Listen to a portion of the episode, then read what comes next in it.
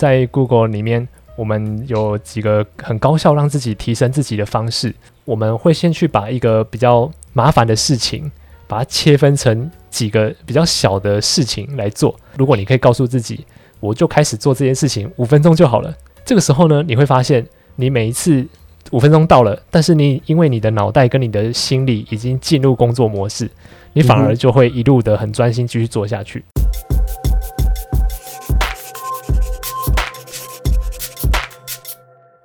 从二零二一年五月开始，大家呢就被迫在家里上班。但是你有发现，在家上班虽然很舒适，但是呢，有可能哦，因为舒适的环境呢，让我们分心。那今天的下班经济学呢，我们就找到一个非常好的伙伴来跟我们分享一个非常重要的观点哦。那因为呢，这位呃，今天要来来跟我们分享的这位老师呢，他之前是 Google 的工程师。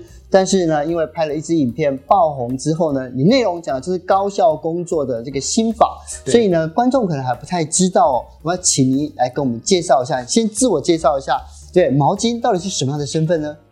Hello，大家好，我是毛巾。那个哲青哥好，大家好。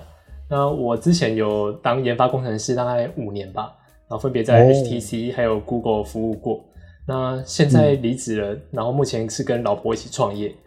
然后除了当 YouTuber 之外，也有做呃两个创业项目，一个是自媒体的教育，然后还有联谊旅游。那我前天的女儿刚出生，所以也多了爸爸这个身份。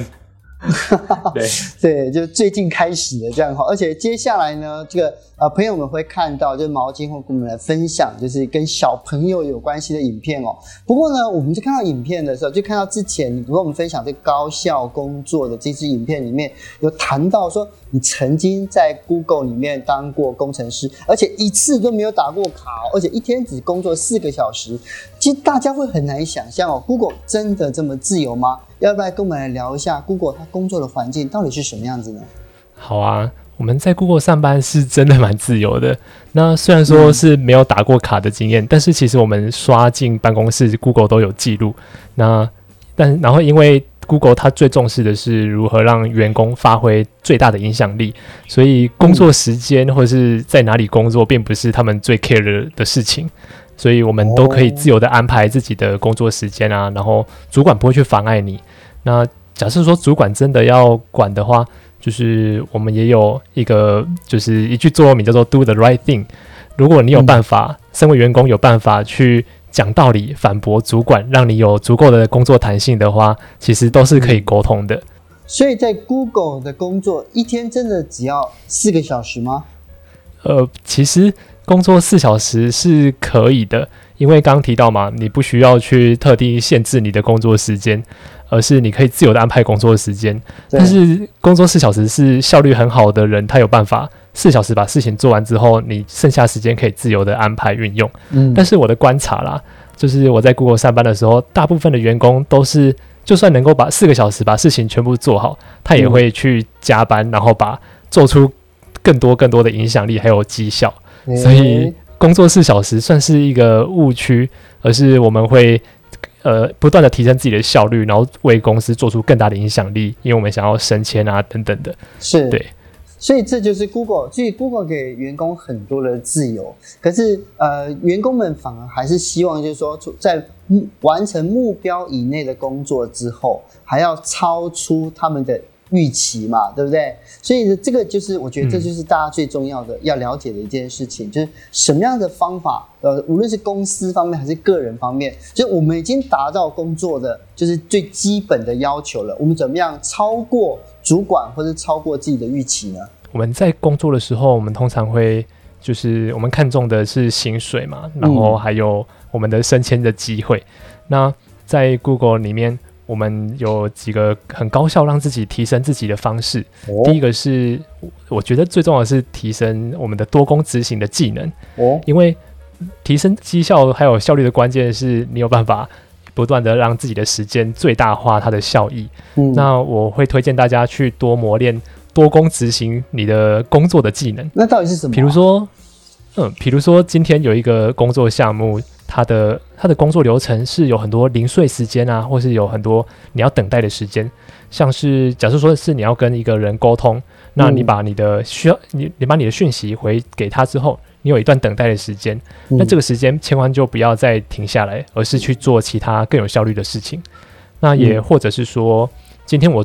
我是研发工程师，所以我蛮常碰到的是我在研发的的实验设备上面会需要等待它运作的时间。对，那这段时间我就会去回其他的 email，或者是做记录我其他工作，或是做实其他实验调查的工作。嗯，对。所以第一个是多工执行的技能。哦，那对。那第二个呢？第二项呢？你写到是规划行程、设定目标，可不可以讲更具体一点呢？规划行程是一般人，如果你的工作的项目是比较单调的话，可能会忽略到的一件事情。嗯，因为我们很常把我们的工作时间，把我们的目标定在一天要完成什么多少事情，或是一天要完成什么东西。嗯、但是呢，我们应该要把我们的目标看成是长期的目标。是，例如说，我们这个专案是三个月之后要完成一个设计好了，要完成一个专案的设计，那我们就应该要在三个月的时间内。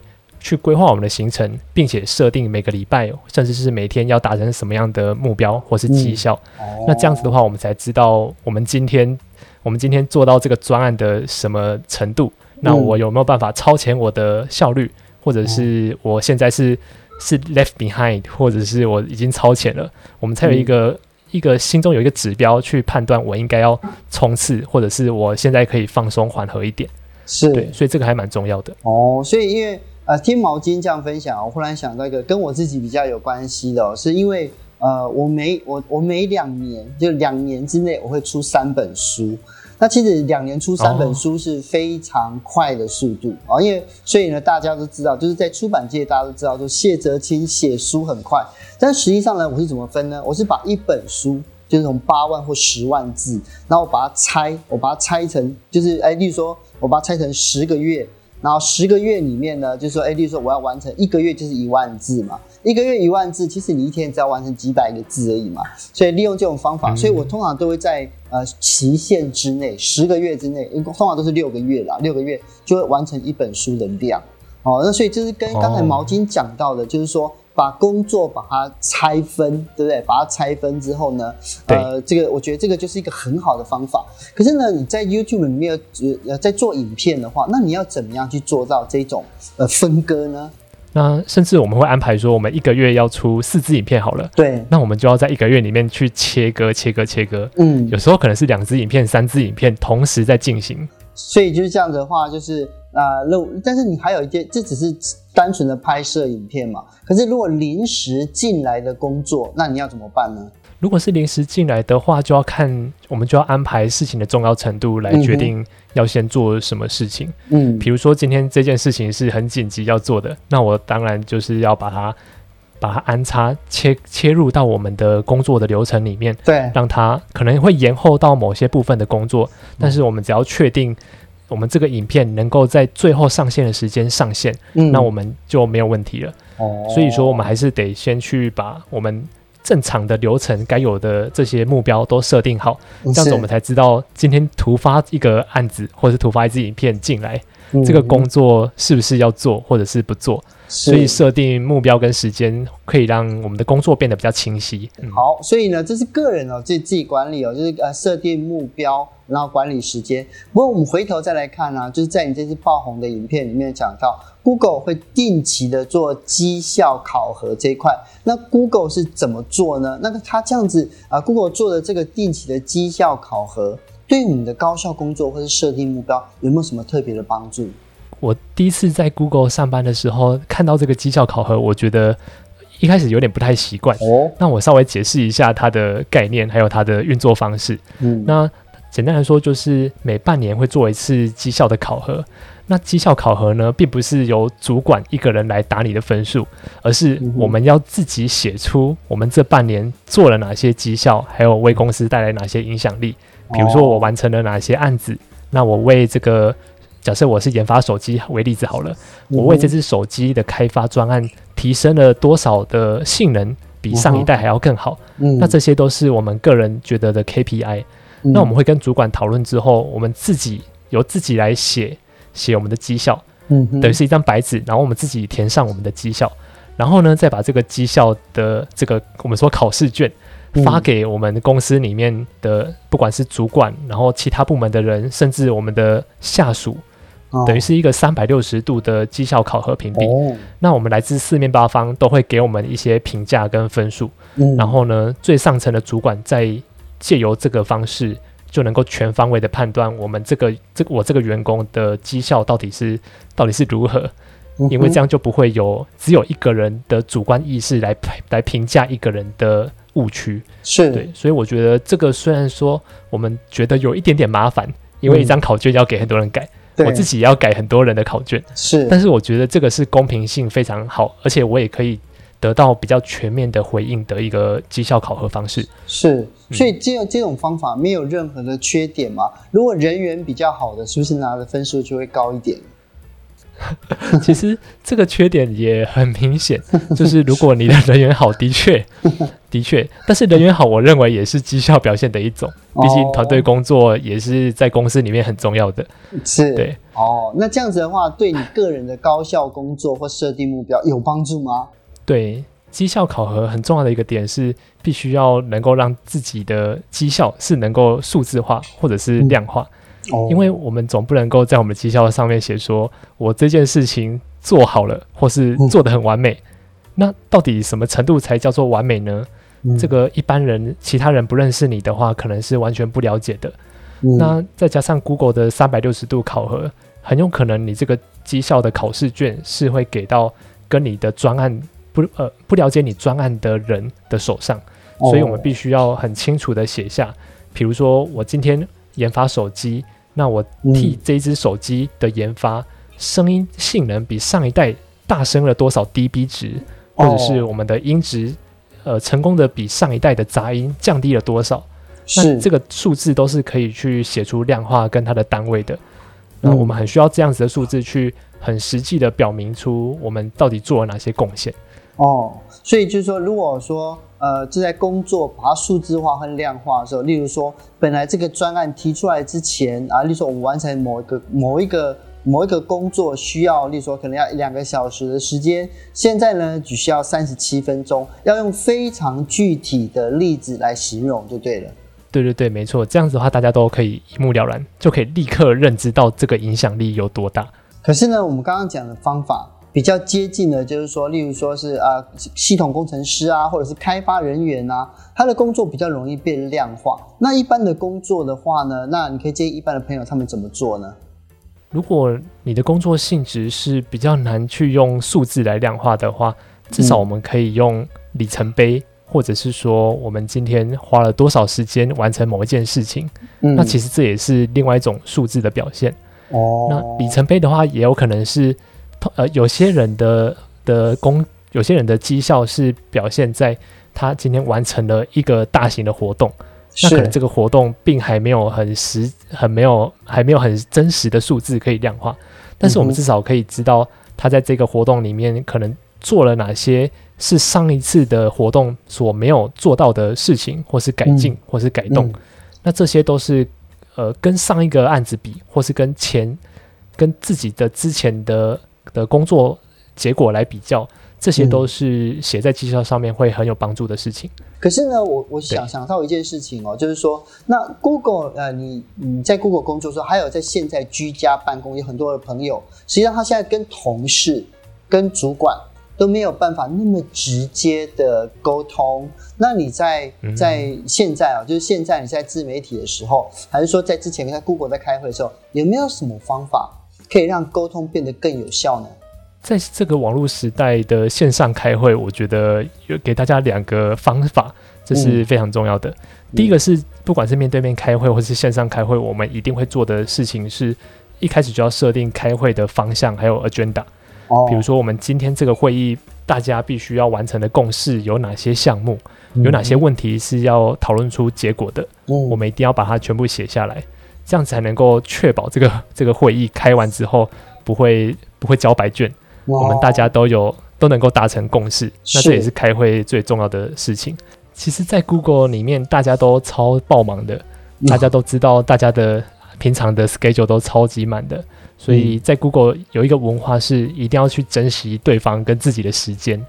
所以说，我们都我们在开会之前一定会用共同编辑的文件去让大家、嗯、大家能够在这个会议上面有哪些项目要走，有哪些问题要解决，必须要非常有共识。嗯、那并且在开会的过程之中呢，我们的 PM 也是很专业，那他会去引导大家。当这个会议有地方卡住，或是开始浪费时间的时候，其实我们的 PM 或者是有比较有压力的部门，他有时间压力的话，他就会赶快要让这个会议进行下去。所以 PM 的的专业度，还有大家大家珍惜时间的共识，都会让这个开会能够比较有效率的进行下去。这是我在 Google 看到一个蛮特别的文化。那第二个的话是现在比较多人忽略的。那也是线上会议很重要的一个点，那就是要选择好的麦克风哦。因为对我们在面对面沟通开会的时候，我们就是看得到人的脸，那也可以有一些动作啊，然后声音等等的资讯，可以帮助你理解这个人在讲什么。嗯、但是呢，线上会议绝大部分大概有八十 percent 吧，都是借由声音来传达你的讯息，还有你的情绪。对，所以我们。我们如果麦克风的音质不好，或者是麦克风有问题的话，很容易会影响到你传达正确的的意见。欸、所以我都会建议大家一定要去选择一个好的麦克风。那什么叫做好的麦克风？因为大部分现在有一些人会，例如说拿，例如说打游戏机的耳耳机，对不对？电竞耳机，或者是用蓝牙耳机，啊、这些会有差别吗？这个会有差别哦。哦我不太建议用蓝牙耳机，因为蓝牙耳机会有会有 delay。嗯，它会有一些传输的时间间隔差距哦。那比如说我今天在跟你讲话，那我停一秒钟之后再回答你，那这个开会的感觉就不流畅了哦。这都会影响开会的效率。是环境的声音的影响啊，或者是麦克风距离嘴巴的远近，嗯、其实也都是要去注意到的哦。所以呢，如果说在在这样的前提之下，那毛巾有没有任何的建议，就是给在家里工作的朋友们？啊，就是哪一些工具，或是哪一些这个应用软体，啊，就或者是手机的 App，可以帮助大家呢提高居家工作呃的时候的效率呢？这个问题问得非常好，接下来我就要把我的压箱宝都拿出来压箱宝拿出来哦。对，有几个工具，我觉得大家真的可以去尝试看看。嗯，那第一个的话是专注森林，或者是番茄时钟。哦，那我拿专注森林当做例子好了。对，它就是一个 App，然后。我们它是它是一个 app 装在手机里面，那你在需要工作的时候，你就把它打开。那打开的时候呢，你最少会有二十五分钟的时间，你是没办法去碰手机的。哦，就算手机的通知跳出来等等的，你如果去碰手机的话，它今天有一棵树会慢慢长大。那如果你去划手机，一划那棵树就被你枯死了。所以它 它会用一个就是让你觉得。好，我要长好一棵树，所以我这二十五分钟，我一定要专心的做好这件事情，我不要去划手机。这个方法非常的有效，大家一定要去试试看。如果你没试没有试过的话，然后第二个的话是 Google 的各种的线上线上共同工作或编辑的工具，嗯，像是我很推荐大家去用 Google Slide、Google Sheet、Google Document。哦，虽然说他们的功能跟电脑上的 Office 有点像，对，几乎是一样的。但是他们能够让很一个团队，一个团队的各个团员都能够共同在同一个时间编辑同一份文件。嗯，那这样子的话就能够很快速高效的生产出一份团队的报告。哦，对对，所以这个大家一定要去学会使用。OK，好，那除了这个这个呃专注森林跟 Google 的工具之外，还有没有其他的？还有一个是设计师或者是需要发想 idea 比较常用的工具。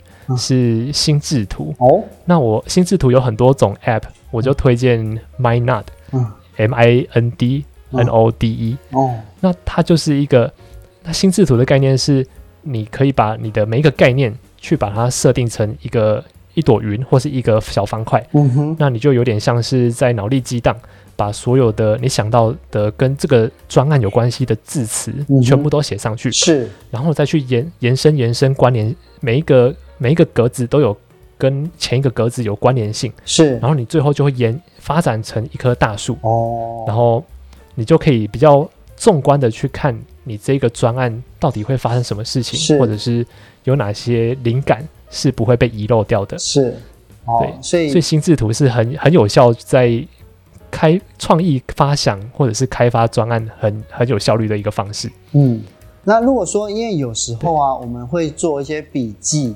例如说，像我自己的话，因为我我我我尽量尽可能哦，不要去碰手机，所以包括了像是平板啊，或者是手机啊，我我我有时候我不要把一些东西都放到里面去，所以我会我习惯用手写的这样子。可是如果像、哦、像现在大家习惯都是电子，现在大家都电子化了嘛，那是不是也有在电子方面的，就是手机里面或者在平板上面可以使用的笔记呢？我常用的一个笔记工具是叫做 Notion 哦。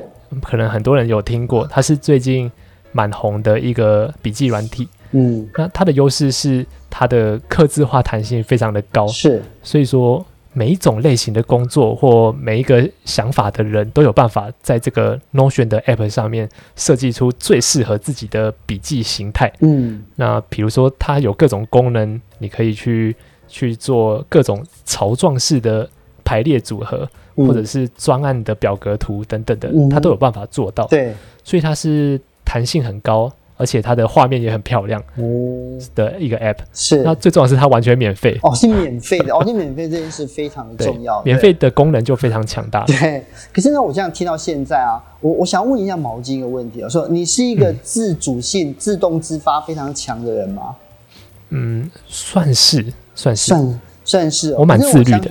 很自律这样子哦，所以你对工作是不会不会拖延，然后也不容易分心吗？哦，其实会，我的拖延症其实蛮严重的。是哦，那既然你看到、哦、既在家工作，另外一个就是呃很容易事情会拖延，然后也容易分心，对不对？在家工作就是容易偷懒。那在这样情况之下，你怎么办？然后你建议大家跟着你这样做呢？我自己有几个方式可以推荐给大家，因为我自己就有这个拖延的问题。哦，那对我来说很有效的第一个方式是，我会用刚刚提到的，比如说番茄时钟或者是专注森林，因为手机是一个非常大的干扰，干扰你注意力的来源，所以我们一定要用这些 app 把我们的手机把它 disconnect，这样能够有效的增加自己的效率。哦，好，然后再来是。第二个是我们要把我们的工作区域把它整理好，尽量把它整理得比较干净，然后整洁。嗯、那因为我们在工作的时候，尽量是把我们会用到工作上面有的东西，才把它放到桌子上，这样子才不会被一些杂物给吸引自己的注意力。是，对。那还有一个点是，在家工作会有一个很大的问题是，我们假设说我们今天把我们的饮料、零食放在我们的旁边，或者是我们的工作区域就在客厅，在在床上的话，嗯，我们就很容易想要看电视，想要睡觉。对呀，啊，所以我会建议大家一定要把你的工作区域跟生活休闲的空间做一个明确的分隔划分。可以有些人家里很小啊，就连分都分不开来，他只是换一个角度这样子而已，那怎么办？这个时候可能就要尽量的去搬动你的那些物品。一定要把你的、oh. 至少把你的咖啡机、把你的电视、把你的一些玩具，把它搬离你的工作的座位。是，俗话说“眼不见为净”，它只要出现在你的视线范围，它就一定会去吸引你的注意力。因为有很多人反映啊，就是说，呃，很多人就是在在家里的时候，他觉得就是说，哎，这个工作的效率就会变差了。所以现在有好多的企业主就一直就一直希望，就是说。等到这个解封之后，大家找回去工作这样子，那很多员工也反映啊，就是说，因为他来到办公室，他就知道说他现在是要工作了，所以他心态就调回工作这样。别在家里就怎么样都调不过来，对不对？所以你觉得就是说，这种情绪或者这种心理调试是非常重要的嘛，对不对？对，自己在家上班会比较孤单一点。哦因为原本在公司上班的时候是整个团队嘛，那对我们在工作的时候就看到隔壁 A 同事 A 在很认真的工作，我自己就会被激励到。但是呢，自己在家上班的时候会很容易，不管是拖延或者是就跑去分心做其他事情，都是很正常的。对，那我会给自己两个方式来做情绪的管理。那第一个是我们会先去把一个比较麻烦的事情，把它切分成。几个比较小的事情来做，嗯，比如说我今天要决定要呃要写稿，我今天 YouTuber 要拍一支影片，那我要先写稿，对，那我一一想到我这个写稿写下去可能就是几个小时跑跑跑不掉，那我就会心理压力非常大，那反而会阻碍我开始进行。但是呢，哦这个时候如果你可以告诉自己，我就开始做这件事情，五分钟就好了，不要太长，我对我就做五分钟。这个时候呢，你会发现，你每一次五分钟到了，但是你因为你的脑袋跟你的心理已经进入工作模式，你反而就会一路的很专心继续做下去。哦，对。但是前面这五分钟非常重要，它是一个帮你开始开始燃烧你的工作炉灶很重要的一个反射性动作。是，对。所以五五分钟的五分钟小技巧，我觉得对我来说非常的有效。是，嗯、这是第一个，这样，因为这样听起来就像物理学，要一开始拉动一个东西的时候，静摩擦力，对不对？要先克服、这个，没错。只要一拉动之后，哎，所需要的这个这个力量就会相对的变少，这样子。没错，没错。我们开始动起来之后，一定那个就是没有想象中的那么难。是，好，那这是第一个，就设定容易达成的目标。哎，时间管理是一个很好的。那第二个就是说，你要给自己适当的奖励，怎么说呢？奖励的部分是。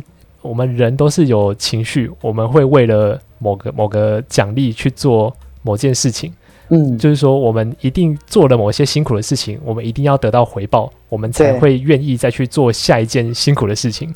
对，所以呢，我我像以我为例子，我每次在不管是教讲课教完一堂课，或者是完成一支影片，嗯、我就会给自己吃宵夜。啊、嗯，那我平常是不吃，对，我平常是不吃宵夜的。但是如果我完成了这些，我都很佩服我自己的事情，或是辛苦的工作，我就给自己赏一顿宵夜。是，对，所以给自己适当的奖励是，对，会让自己蛮激励的，在情绪上面会比较认真，比较愿意去做这些辛苦的事情。所以就是给自己适当的奖励，但有的人太容易给自己奖励怎么办？不时就是给给自己奖励跟激励这种人，你有什么建议吗？这这个我就只能够建议大家一定要自律。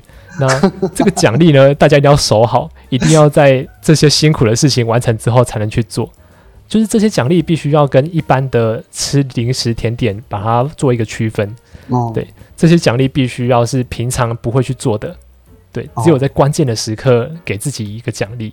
是，好，所以呢，这个今天呢，毛巾跟我们分享了很多。啊，在家里工作，无论是时间管理或者是情绪管理方面的 paper，那最后呢，要请毛巾呢，再给大家有没有什么需要补充，跟大家最后应该要注意的事情呢？